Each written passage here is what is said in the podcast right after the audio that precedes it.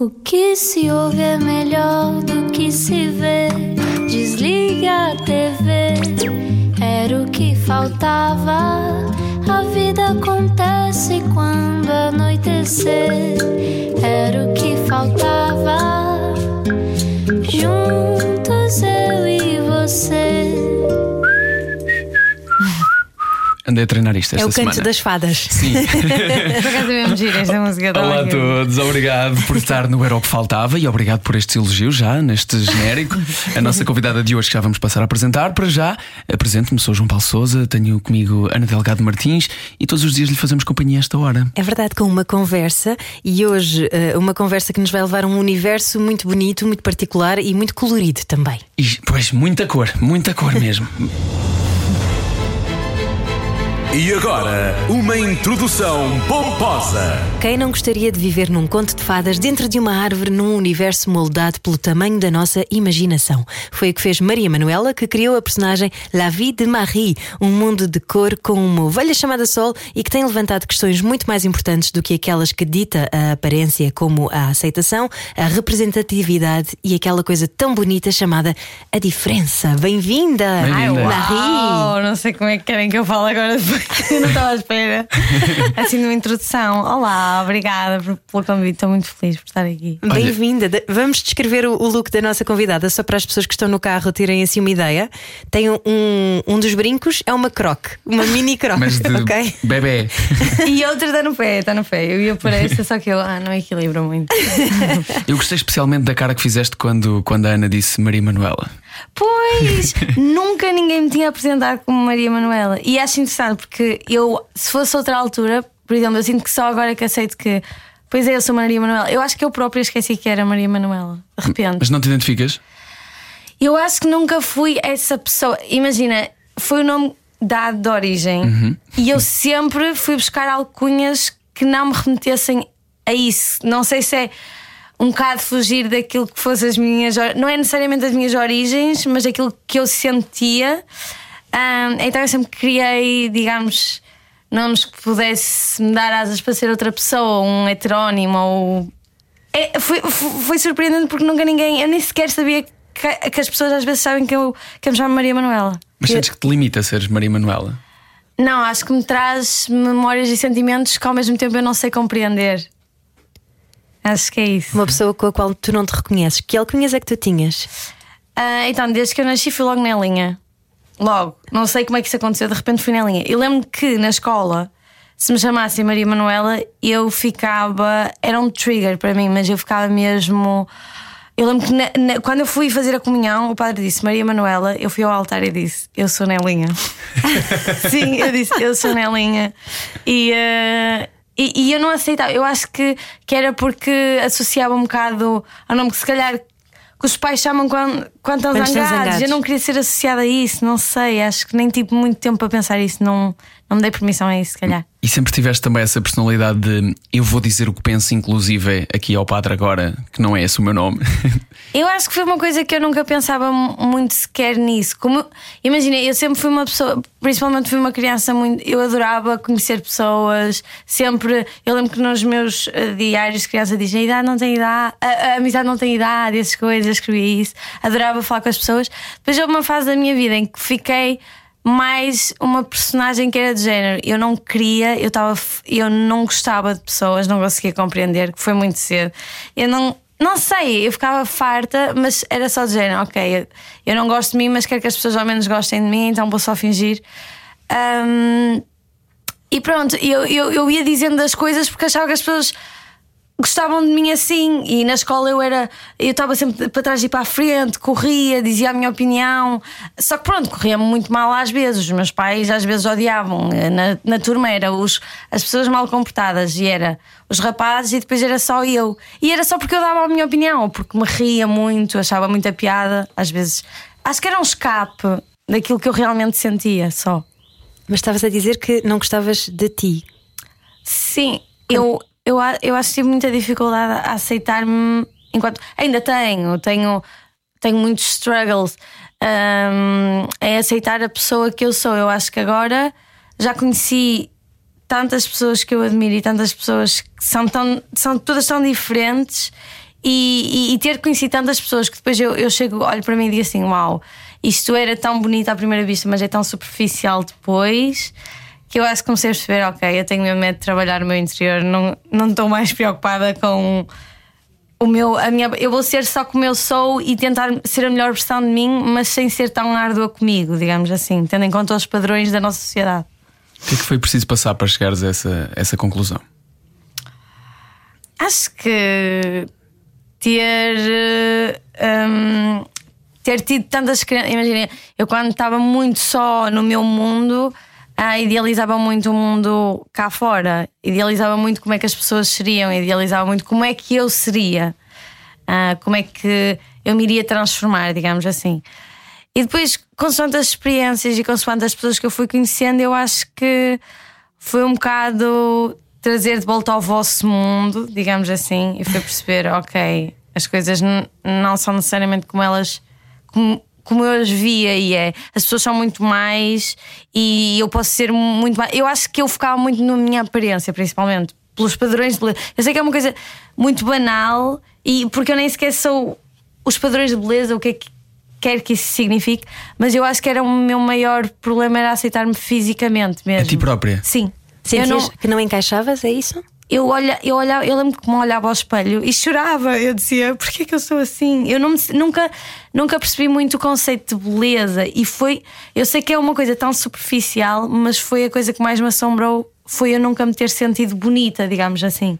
Mas porque havia um, uma espécie de padrão, e, e como tu dizes, e, e muito bem, eu acho que é uma coisa não é muito difícil, acho que é impossível definir porque é 100% subjetiva e personalizada esse, o que é que é o ideal de beleza. Mas sentias que havia uma espécie de denominador comum de, daquilo que as pessoas à tua volta sabiam o que era eh, definir eh, o conceito de beleza e que tu não encaixavas? Eu acho que isso surgiu um bocado na minha vida também porque eu sendo como eu era, eu até podia ser. Nos dias em que se calhar eu sentia mais bonita porque estava a ser mais eu, quando uhum. ainda não podia, uh, digamos assim. Um, era quando as pessoas diziam: Ah, tu eras tão bonita, ou era, ou, ou, era muito do género: Ah, esta é a irmã dela e não sei o quê, e esta é a Nelinha. E depois diziam, por exemplo, género: riam-se e diziam: Um dia ela vai ser como a irmã, por exemplo. E eu aí, desde cedo, abri na minha cabeça do género: Eu posso ser como eu me sinto confortável, mas em troca nunca vou ser bonita. Nunca, as pessoas nunca me vão achar, nunca me vão achar bonita. E depois eu dou por mim e penso assim: o que é que é ser bonito? Isso é tão abstrato e, e acho que só consegui perceber isso agora também, um bocado, quando sei um bocado de mim, da minha própria cabeça. Sim, será que queres ser próxima de pessoas que te julgam só por seres bonita? Sim, o, okay. Woody Allen tem é tão uma, ridículo. O Woody Allen tem uma frase brilhante que é: uh, Eu não quero pertencer a nenhum clube que me queira como sócio. Olha. Isso, isso é interessante. Quando é que tu criaste? Uh, tu tens 20 anos. Uhum. Quando é que criaste esta personagem, La Vie de Marie? Ah, eu estava na faculdade, eu não queria ir para a faculdade. E os meus pais, eu lembro-me que tinha mais ou menos que fugir de umas comunidades.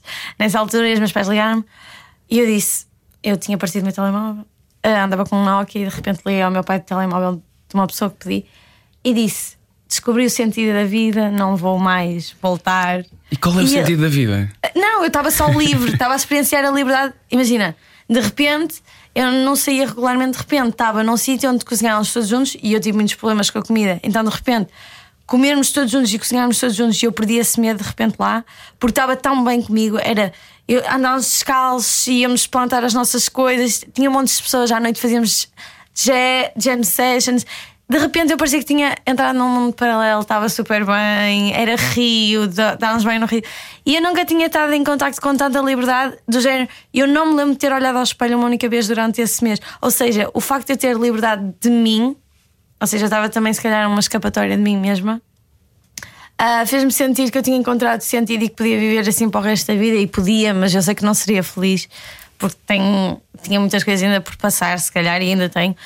E eu lembro que liguei ao meu pai e disse não ia voltar, e ele disse: Eu, pronto, está bem, eu deixo de ficar aí até ao resto do festival, mais um bocado, mas vai ser de ir para a faculdade, não sei o quê. E eu disse: Pronto, está bem, não sei o quê.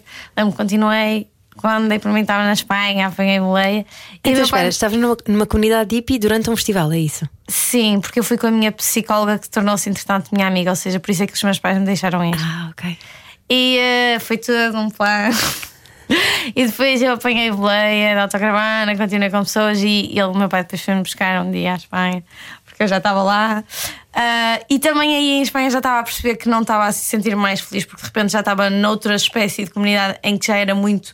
Um, sei lá, não era tanto como eles diziam, pregavam a coisa da sustentabilidade ou ser amigos da natureza, ou era muito mais vamos parecer que somos assim e estamos um bocado a cagar. Porque isso está na moda. Pois, é um bocado, foi um bocado assim, e já estava um bocado triste, então fiquei um bocado aliviada. Fui para a faculdade e eu inscrevi-me num curso qualquer na Escola da Rainha e não consegui. Eu, ah, eu lembro da primeira aula que cheguei e o professor já tinha. Eu entrei na segunda fase e fui para cerâmica industrial.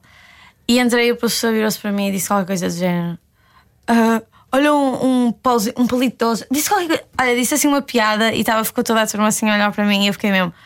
Ai, eu odeio faculdade ainda nem comecei. Uh, eu não estava pronta para conviver com pessoas da minha idade, ainda por cima, porque eu não tinha muitos amigos da minha idade e não tinha assim tanta sei lá, de repente estava a morar sozinha nas Caldas num curso porque os meus pais me disseram para ir para a faculdade e eu nem sabia o que é que queria da minha vida.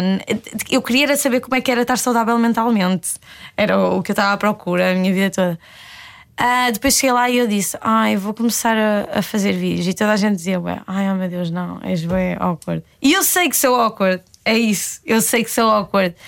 Só que eu fiz muito teatro e era a única coisa que eu, eu gosto de não ser eu às vezes sendo eu. Ou seja, se calhar eu tenho de dizer que não sou eu para poder ser eu neste mundo. Estás a perceber às vezes? Um, eu lembro que comecei a fazer vídeos e era bué, tinha muita vergonha. E tinha, eu tenho vergonha da maior parte das coisas que eu fiz nas redes sociais. e eu às vezes tenho vergonha das coisas que eu fiz na semana passada e hoje. Só que depois eu penso, ai, a vida é mesmo isto, porque é que nós nos preocupamos tanto? Porque é que nós só não pomos lá e ai, cagamos nisso, é tão. pensamos tanto nas coisas.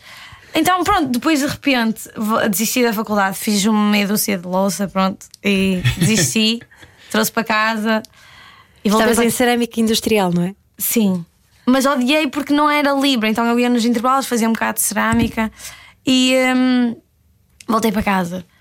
E eu, tipo, com 18 anos, voltei para casa, de repente um carneirinho foi abandonado, eu adotei. E eu estava mesmo, meu Deus, a minha vida parece que estagnou. Eu de repente estou na casa com os meus pais, não tinha sequer muita boa relação. E eu estava mesmo, eu não quero ficar aqui, eu não vou ficar aqui. Eu sei que em último caso, eu, eu, eu se calhar sou muito fria a dizer isto, mas eu prefiro. É mesmo o meu pensamento. Às vezes eu prefiro dizer que é melhor a não existência do que existir e estar constantemente. Hum, não ser eu. Imagina, do nada eu ter de repente ir trabalhar para o talho do meu pai e ter de vestir calças grandes. Não há mal nenhum em trabalhar para o talho do meu pai. Eu trabalhei muito tempo, só que é só a coisa de. Eu não, não quero viver uma vida em que eu não sou eu. O que é que te assusta nisso? É a rotina? Eu sou uma pessoa que às vezes morre um bocado de tédio neste mundo. Imagina, eu quero sempre aprender coisas e eu também sou muito calma, eu adoro não fazer nada, estás a perceber? Mas é mesmo estranho para mim a forma como se calhar as pessoas passam o tempo ou como às vezes são convívios. Foi muito difícil para mim, por exemplo, encontrar pessoas que eu considerasse mesmo amigos. Agora, eu acho que só agora é que comecei, por exemplo, eu sempre tive pessoas que me acompanharam ao longo da minha vida, mas amigos acho que nunca, nunca consegui chamar assim ninguém tipo, ai, somos super amigos. Então também está a ser interessante agora conhecer pessoas que são iguais a mim, mas nada a ver exteriormente. Uh, fisicamente não tem nada a ver comigo, mas pessoas que me façam uh, achar que a vida se calhar é um bocado mais bonita e interessante, digamos assim. Ok. É não, não é gostas de sentir que os horizontes são fechados? É isso? Sim, parece que é sempre muito mais do mesmo, sabes? Parece que estás com. Às vezes parece que estou com pessoas e o que eu sinto é que estamos a conhecer, a falar. Como é que eu ia dizer? Eu estou com alguém e parece que eu nem conheço a pessoa porque estamos todo o tempo que passamos juntas é comentar a vida dos outros ou é comentar mais o mesmo que se vê na televisão. Nunca é sobre tipo, ai, vamos falar sobre nós, ou vamos fazer alguma coisa para nos nutrir, ou vamos fazer. Então é por isso que eu quero dizer. Eu sinto que as conversas mesmo são. Eu morro de tédio nesse aspecto. Parece que é tudo a sério, que é assim que as pessoas passam. Então muitas vezes prefiro estar só sozinha, não é? E gostas de estar sozinho?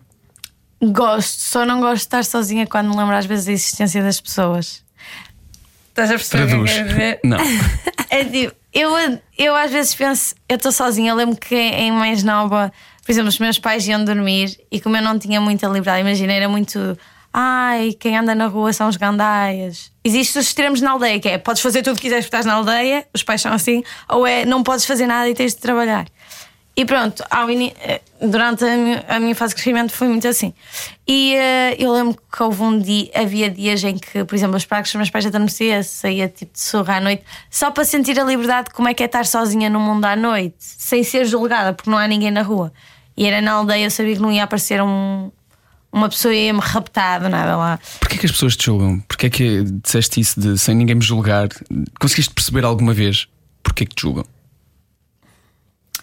Eu acho que confunde muitas pessoas o facto de eu ser assim, mas depois ter opinião própria. Acho- não, não sei se. Eu acho que as pessoas gostavam que eu fosse assim, mas fosse uma burra. Eh, Burra no sentido, pronto, da palavra que nós. Eu acho que as pessoas incomodam-lhes o facto de eu ser assim, mas depois. Não é que eu tenha, eu saiba tudo sobre mim, eu não sei muita coisa e às vezes eu fico zangada porque não parece que sinto-me um bocado burra porque queria saber mais. E se calhar somos todos burros, não é? Mas eh, eu acho que as pessoas ficam incomodadas com o facto de eu depois afirmar-me um bocado enquanto pessoa.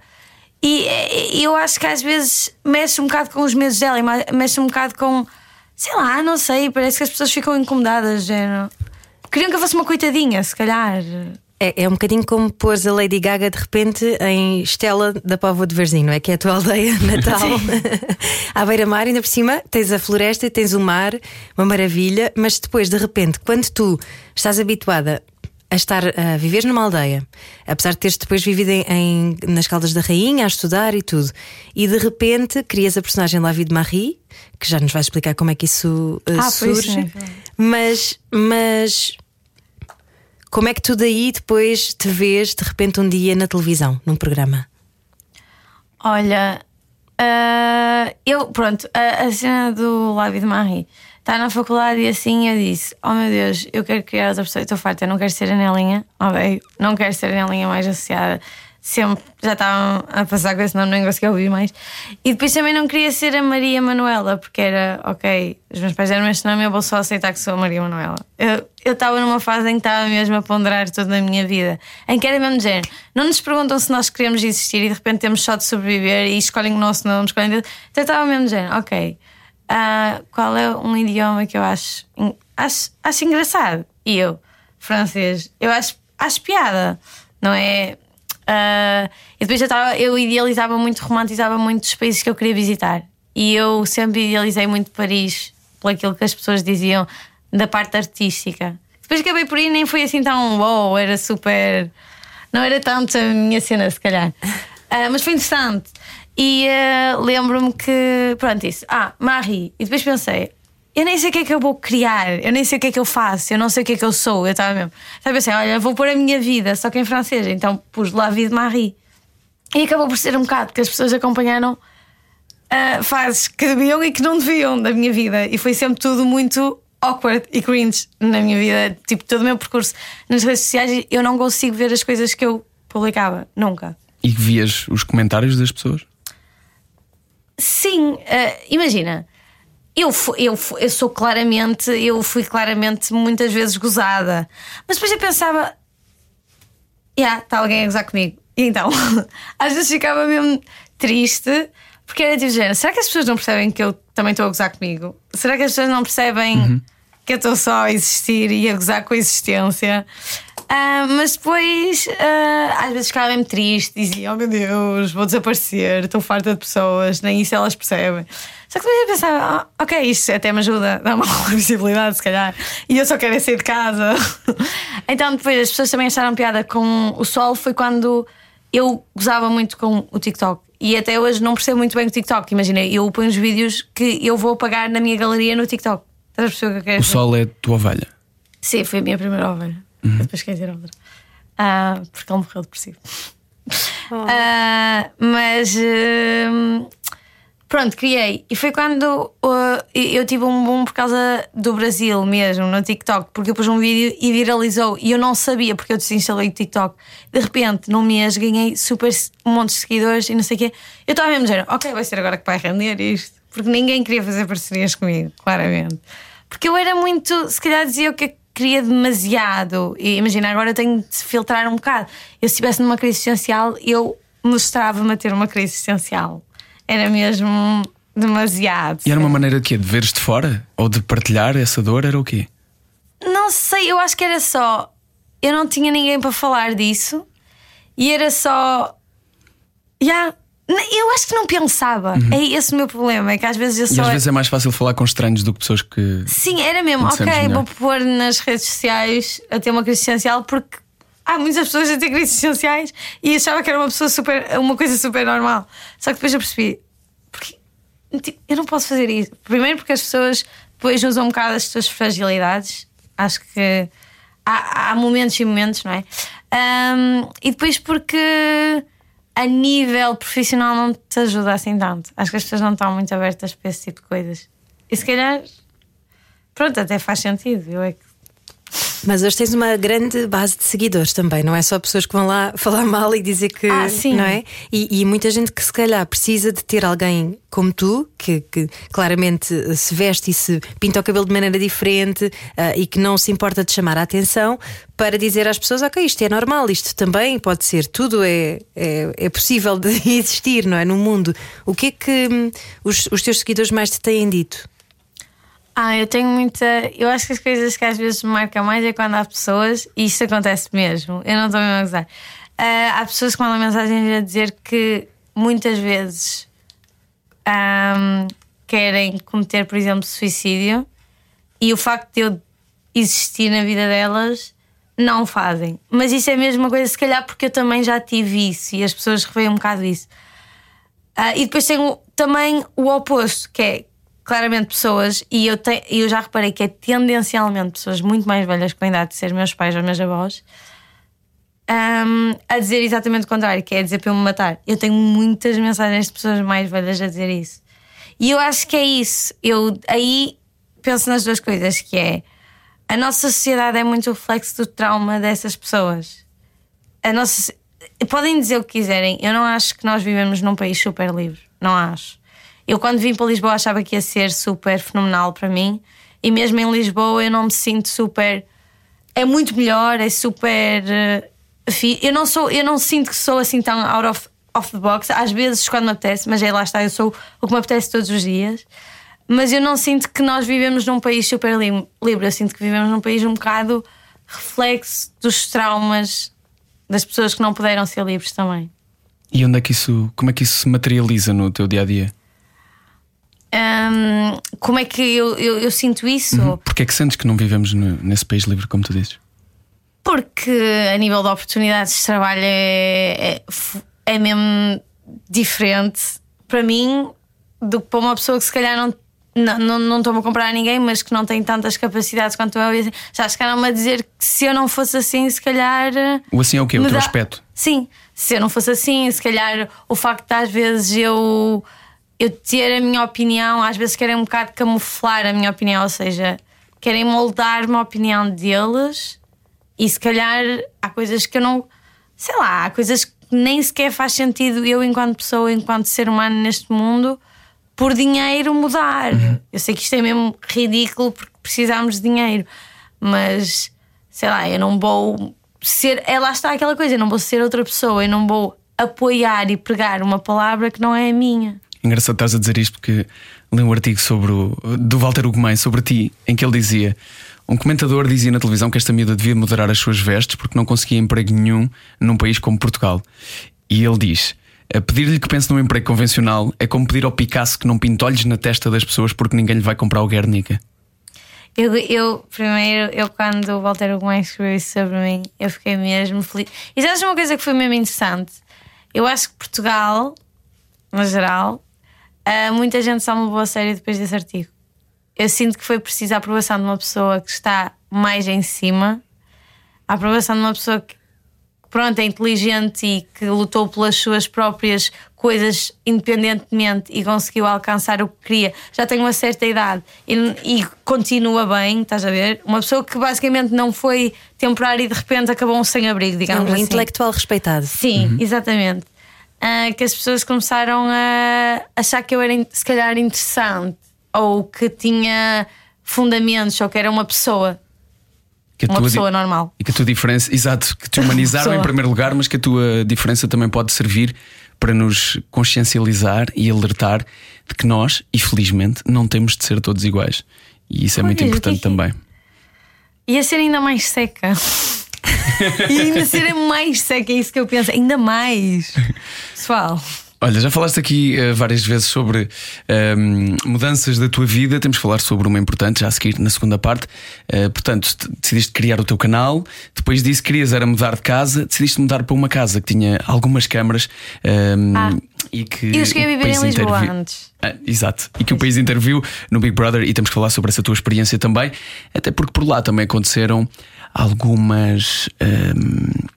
como é que vamos dizer? Alguns choques entre a tua personalidade e a personalidade de outras pessoas. E, e dispuseram mais uma vez essa diferença que eu acho que é importante nós estarmos postos nas nossas vidas. Já voltamos para a segunda parte do Era o que Faltava. Hoje, a conversa com David Marie. Era o que faltava. Com João Paulo Souza e Ana Delgado Martins. Na Rádio Comercial. Hoje a conversa com David Marie, não te vamos chamar mais Maria Manuela, está bem? Fica combinado. Um, e deixamos aqui uh, para a segunda parte esta questão de teres passado pelo Big Brother, teres escolhido passar pelo Big Brother e teres um, ultrapassado algumas, alguns choques, algumas diferenças, como todos nós em Foi qualquer a primeira fada no Big Brother, não é? Sim, exatamente. Eles nunca tinham recebido uma fada, é normal. como é que uma fada decide ir para o Big Brother? Olha, eu, tava, eu lembro que nesse dia estava uh, mesmo a ter uma crise existencial na minha sala estava a ter uma crise. Eu nunca havia visto e de repente estava a ver blind dates no Japão, assim, programas mesmo rasca. Foi o que eu fui também, é um programa rasca, digamos assim. Um, mas pronto, eu sempre achei. Eu lembro quando era mais nova, achava mesmo piada. Sabes quando as pessoas eram mesmo genuínas na Casa dos Segredos e diziam as coisas? Eu achava piada porque era género, uau, existem pessoas tão diferentes e elas realmente são assim e não querem saber que o país todo. Já ver. Com os anos deixei de ver, eu deixei de ver uh, mesmo televisão portuguesa. Não, não, sem ser, pronto, às, às vezes o Herman assim eu gostava.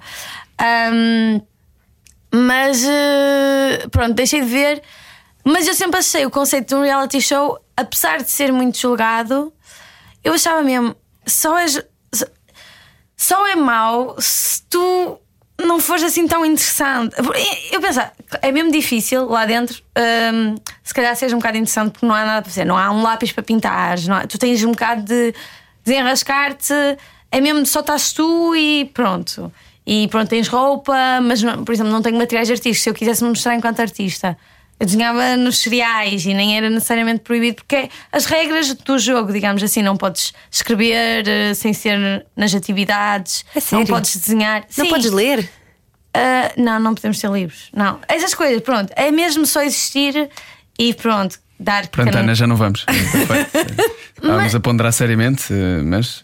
mas eu, quando soube disto do Big Brother e não sei o quê, sabes que eu queria ir, porque eu dizia. Eu eu acho que o que eu faço melhor às vezes é existir, mas se eu tiver as coisas, eu sinto que teria sido muito melhor se eu tivesse, por exemplo, as coisas que me dão para criar artisticamente. Por isso é que as e atividades... pintas muito bem, deixa-me dizer-te. Eu já fui ao teu, ao teu, site e estava a dizer há bocadinho eh, os teus eh, sweatshirts e tudo que tu vendes são muitas giras, têm desenhos lindíssimos e depois há lá uma particularmente gira que se, que se chama Fadas a Normalidade. muito gira. Obrigada. Eu gosto muito de pintar. Eu estava me dizendo, uau, eu podia só ir para lá e pintar e sei lá, eu se não tiver as preocupações do dia a dia, ou seja, pessoas que me estejam sempre a chatear ou. Não tinhas telefone? Sim, estás a perceber? Se não tiver esses estímulos todos, eu, não, eu naturalmente não sou uma pessoa super estressada, não sou uma pessoa super, oh meu Deus, vamos discutir, uhum. odeio discussão, adoro conversar só. E o que é que descobriste então? A conversar com as pessoas que estavam lá, visto que era a única hipótese que havia? Opa, Imagina, eu acho que foi interessante hum, a passagem pela casa porque foi muito. Não sinto que foi 100% honesta tudo lá. Sinto que tive que ter. acho que houve uma altura em que eu estava lá e senti mesmo, ok, já percebi como é que as coisas funcionam. Dava para perceber um bocado também como é que as coisas estavam cá fora através das perguntas que de repente faziam-te lá dentro e eu sentia-me desconfortável com isso a partir do momento que as perguntas não eram sobre mim. Ou seja, não era, Era sobre quem? Era sobre. Tua família? as- Sim, era sobre coisas que davam canal, não era sobre necessariamente coisas que davam canal. Como é que eu ia explicar? Tu, tu percebes hum, há aquela coisa de vamos passar esta imagem, tu percebes a imagem que estão a tentar passar-te e percebes o que é que querem fazer com, contigo, digamos, porque se calhar só passa algumas perguntas e só passa algumas coisas, mas fazem muitas mais perguntas. E, e- e eu acho que a partir daí comecei a perceber, ok, eu, eu vou ser eu mesma, mas de repente eu já percebi o que é que estão a tentar fazer de mim cá fora, mesmo que não me digam. O que é que achas que estavam a querer fazer de ti? Eu sinto que ao início era um bocado. hum, Eu, eu, eu, gostei, eu gostei muito. Aliás, a o Big, digamos assim, era mesmo a pessoa que eu gostava, que eu gostava de conversar mesmo. Gostava de conversar com todas as pessoas no geral, porque eram pessoas diferentes e que eu provavelmente cá fora não iria ter relação. Ou seja, foi interessante para mim porque era mesmo. aos- Eu lembro quando entrei, o Marco, por exemplo, eu, quando via a forma como ele me estava a abordar, eu pensei mesmo: meu Deus, eu vou passar esta casa sozinha, eu não estou para aturar pessoas assim. E acabou por ser das pessoas que eu gostei mais. Estás a perceber? Então foi interessante para mim ultrapassar isso. Ah, o Big tinha super inteligência emocional e eu sinto que cresci muito com ele, mas eu tinha crises existenciais lá dentro e eu pedia muitas vezes para não gravarem e não podia. E isso aí às vezes, porque eu dizia-lhe, eu só quero falar com alguém sem câmaras e dizer o que realmente eu estou a sentir, porque eu não posso, porque vão usar isto. Estás a perceber? Acho que foi. Eu, eu lembro que cheguei a dizer mesmo, tipo, por favor, só 5 minutos sem cá, sem câmera, só falar. Eu não quero que me deem informações nada, porque nem podíamos, mas era só poder falar com alguém a ser mesmo sincera, porque era sempre muito com filtro a partir de uma certa altura. E vocês não podem ter um apoio de psicólogo, nada? Uh, sim, eu tinha. Eu, eu, eu podia ir a uma psicóloga e assim. Só que eu não me senti muita ligação com a minha psicóloga e eu disse explicitamente a ela que eu não conseguia. Eu não. Não sei, era um bocado pointless, sabes? Estava a falar com. e eu nem sabia bem. Não sentia ligação, então era um bocado. Ok, não, eu prefiro guardar e. Mas a experiência em si foi super interessante porque era uau, eu nunca na minha vida vou estar sem telemóvel, sem estímulos e sem opiniões alheias. Sem ser daquelas pessoas que estão lá dentro. Ahm, Sentiste que estavas muito condicionada por isso antes de entrar na, ca- na casa? ah, pelo quê? Pelo quê? Pelas opiniões alheias e pelos estímulos? Ah, eu acho que o facto de eu estar a ser paga para existir também me fez sentir super confortável. Vou ser mesmo sincera, porque era de género. As pessoas estão sempre a dizer que eu nunca me vou desenrascar neste mundo e que vou, nunca vou ter um trabalho e de repente o meu trabalho era ser eu. Então de repente eu era, ok, eu vou ser só eu e estou só a existir. Enquanto no mundo real é tipo, vamos camuflar-nos um bocado com as pessoas para ver se arranjo qualquer coisa. Aqui era tipo, não, eu posso ser extremamente eu e fazer o que me apetece, que é esta a minha profissão. Então eu não vou só estar de calças de ganga porque não me apetece estar de calças de ganga e vou aproveitar isto e se me apetece. Estás a perceber? De repente era uma realidade de género. Eu sou livre, dentro de uma liberdade muito condicionada, não é? Mas sou livre e sei lá, eu acho que isso me trouxe muita. parecia um retiro para mim espiritual aquilo, porque eu tinha mesmo de testar a minha paciência às vezes. E, e foi difícil para mim não ter meios para criar, mas ao mesmo tempo eu consegui continuar a pintar, às vezes, no choca-picos e assim. Já agora deixem-me dar só esta ideia que, que acho que era útil para a sociedade, que era criavam, faziam dessa casa uma residência artística. Sim. Não era? Opa, Isso era genial. As pessoas estão lá dentro, não é? Não têm nada para fazer. E que tal se criassem? Era espetacular. Se calhar vão sair de lá grandes escritores, artistas, poetas, nunca se sabe. Experimentem. Sabes que foi a primeira Eu vi coisa. esse. Mas eras só tu, se calhar. Por isso que não fazem. Pois, o que as pessoas, eu sinto que é isso. O público, o público. É por isso que eu deixei de ver televisão portuguesa. É só isso. É só escândalos superficiais. Não há nada. É, é tipo, é, é, por exemplo, não sei quem foi apanhado com não sei. Não há nada que tu vejas e digas, uau, eu aprendi super hoje. Tens razão, e eu percebo, e eu vou fazer aqui de, de advogado do diabo, só, ahm, mas eu acredito nisto para várias coisas na vida, não só para programas de televisão, mas para, sei lá, festivais, qualquer coisa que seja relacionada também um bocadinho com arte. Imagina festivais de música ou determinadas bandas. Se há público para isto, é válido. Está tudo certo. Não temos que. Claro, senão também, também estamos a ser preconceituosos. Claro, não é? claro, é isso. Sim. Não podemos fazer preconceito em cima daquilo Acabamos que já são preconceitos isso. às vezes. Uhum. Um, e estou só a fazer advogado do, do diabo, atenção. Um, outra coisa, e já que falamos de preconceitos, um, também houve preconceitos nas pessoas um, que tiveram contigo dentro da casa e alguns deles foram, foram mais públicos do que outros, uh, alguns deles mais extrapolados do que outros. Não sei se depois foste ler sobre isto, ouvir falar sobre isso. Mas pronto, o- as tuas axilas foram o centro da atenção do país Uau, durante algum tempo. Um, o que foi, ao mesmo tempo, bastante esquisito, meio ridículo, mas por outro lado, será que não é importante e necessário falar sobre estas coisas? Porque, mais uma vez, e é uma palavra que tu já, já usaste muitas vezes, é importante que as pessoas tenham liberdade para fazerem aquilo que quiserem, assim como existe liberdade para alguém poder dar a sua opinião sobre isso. Mas lá dentro sentiste esse desconforto de eh, aquilo que era a opinião dos outros contigo eh, e como é, que isso, como é que isso se ligava depois? Imagina, eu não. Isto é mesmo se calhar triste, não é, não é triste, mas é. É que aquilo que diziam lá é tão mais a minha realidade do que necessariamente aceitar que foi só uma coisa do meu dia a dia. Estás a perceber? Imagina, como eu passei muito tempo, por exemplo, eu ia à praia, nunca fui para praias com muita gente. Eu era muito. Eu convivia, mas esse tipo de coisa, eu não pensava nisso. T- Estás a perceber o que eu quero dizer? Sei lá, eu nunca tive um- uma relação. Normalmente as pessoas dizem, ai, quando arranjas um namorado ou não sei o quê, vai ser tirar. E, e, sei lá, eu não estava a pensar nisso, eu só existia, eu só. É tipo, como é que as pessoas lembraram-se de tirar os pelos? Não apetece tirar, se me apetecer tirar, eu tiro, mas vocês é que se lembraram de tirar, eles, eles já estavam aqui, deixem-me em paz só. Mas é tão normal as pessoas comentarem sempre, é tão. É, que para mim aquilo foi mais normal do que se não tivessem comentado. Estás a o que eu quero dizer? Foi mais normal terem dito, ai, tens esse que.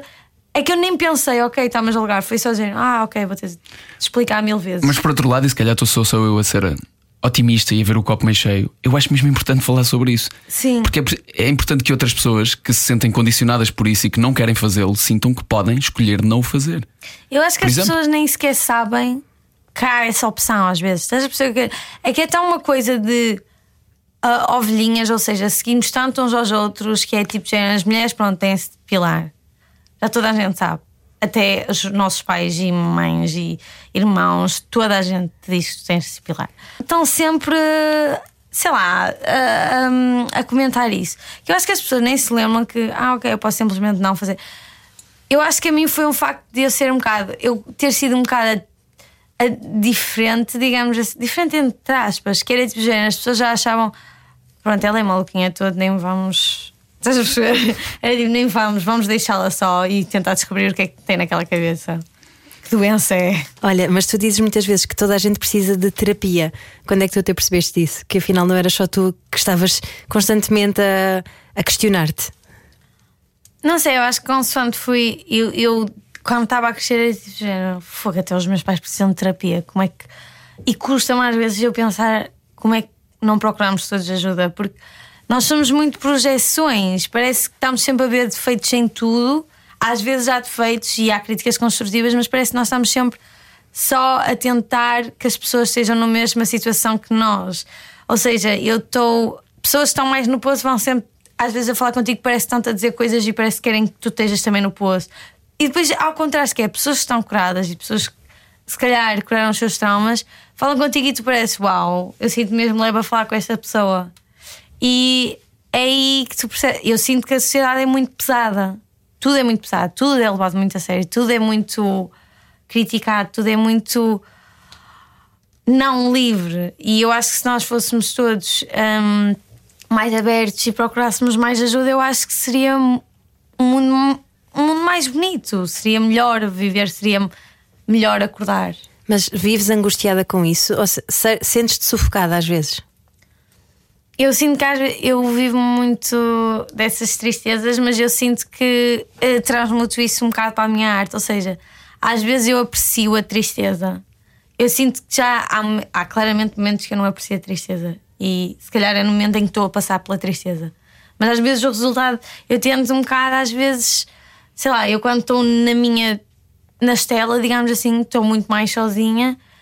E eu às vezes sinto mesmo triste. É ai, sei lá, tenho falta de diálogos conscientes e que me façam sentir bem. Às vezes tenho saudades disso. Por isso é que às vezes venho visitar os meus amigos, porque é por isso é que às vezes saio. Ahm, eu esqueci-me o que é que estava a dizer. Estava, estava a perguntar-te. Ah, da tristeza, né? Ah, mas sim, eu sinto que vivo muito angustiada às vezes pelo mundo em que nós vivemos, mas de certa forma tento um bocado só aceitar isso, porque é só se calhar uma coisa que os artistas sentem, no geral, acho eu. Acho. Já falaste aí algumas vezes de liberdade. O que, o que é que é para ti, já que dizes pelo menos, já disseste pelo menos duas situações em que o sentiste, o que é que é para ti ser livre? As vezes em que eu senti-me mais livre foi as vezes em que eu deixei de ser. Ou seja, as vezes em que eu não fui nada. Eu só era o que me apetecia, mas eu não era.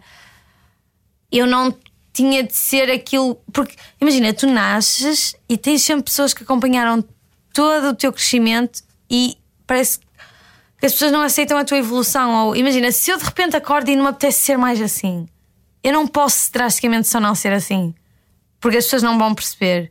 Tu tens de ser sempre o resultado daquilo que passaste ou, e está tudo bem. Mas é isso, é, é- eu acho que os momentos em que me senti mais livre foram os momentos em que eu não tive de ser uma. um- digamos, não me senti que tinha de ser uma pessoa, tinha só de ser. E tinha só de existir e, querer, e existir não significa que eu não vou fazer nada para o resto da minha vida, como as pessoas dizem, e de repente estar só a, a, fumar umas ganzas e não sei o quê. Não é isso que eu estou a dizer. Existir para mim é cuidar dos outros, é cuidar de mim, é criar, é fazer coisas bonitas também. Mas eu acho que a forma como nós existimos parece que nós acabamos por nunca existir sequer. Se calhar isto está a ser demasiado complexo, mas eu acho Então tu veste eh, no futuro como eh, cuidadora, artista. O que é que tu imaginas? O que é que tu imaginas sem quereres tentar ser nada, mas de certeza que te vêm algumas imagens na tua cabeça daquilo que tu te imaginas a fazer.